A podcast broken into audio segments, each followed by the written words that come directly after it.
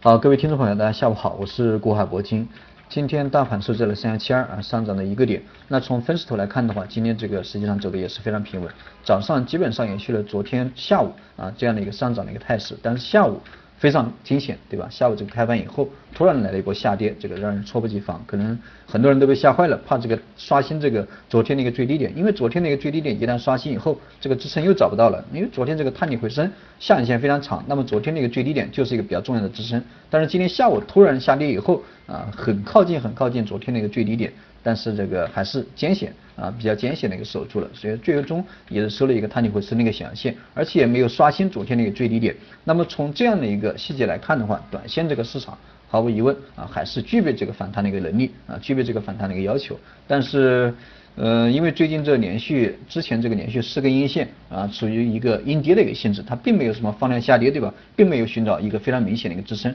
而是属于阴跌，阴跌这个无底，对吧？阴跌阴跌不见底，我昨天也讲。那么这样的一个状态，实际上多空在这里也没有发生什么激烈的一个碰撞，量能也没有放出来，对吧？没有什么多头跟空头也没有在这里打仗，所以说这一点，呃，如果说反弹力度明天不够强的话。周线那肯定收的非常不好看，因为连跌了这么多天，对吧？跌幅也不小，每天都接近这个百分之一的一个跌幅。所以说在这里的反弹力度是我们应该这个呃主要关心的呃这个一点。如果说在这里没有什么反弹力度，多头还不发力啊，还不趁着这个昨天的一个最低点跟今天的一个探底回升这样的一个支撑啊去去这个上攻的话，那么就非常非常被动了。因为这样的一个形态下跌阴跌，然后。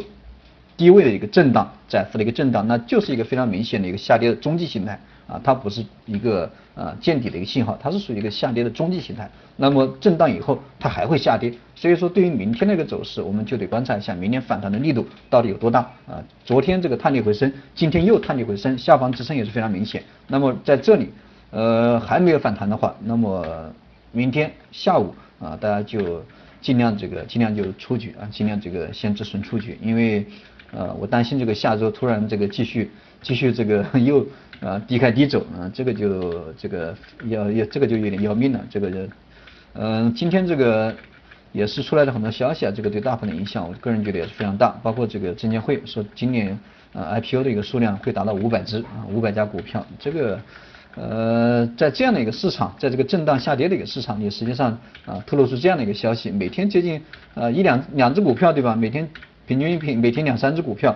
一年也就两两两两百两三百个吧，两两百多个这个交易日，你发五百只股票，不是每天这个两三只股票对吧？这个就非常厉害了。呃，本身这样的一个市场人气不人气不足，资金也不是这个特别宽裕，你发这个五百只股票，这个就非常要命了。嗯，这是我呃比较担心的一个一点，这是我比较担心的一点，因为这个对市场人气就就这个打击打击这个打击有点大了。嗯。嗯，对于明天我们这个就就这个还是观察一下这个力度吧，因为我个人觉得还是应该会有一个反弹，嗯，这个至于反弹的力度能多能有多大，这个我就判断不了，嗯，到时我们再明明年看，明年再根据这个明天的一个反弹力度，我们再决定这个下周的一个操作的一个计划，呃，这是我个人的观点，大家可以参考一下。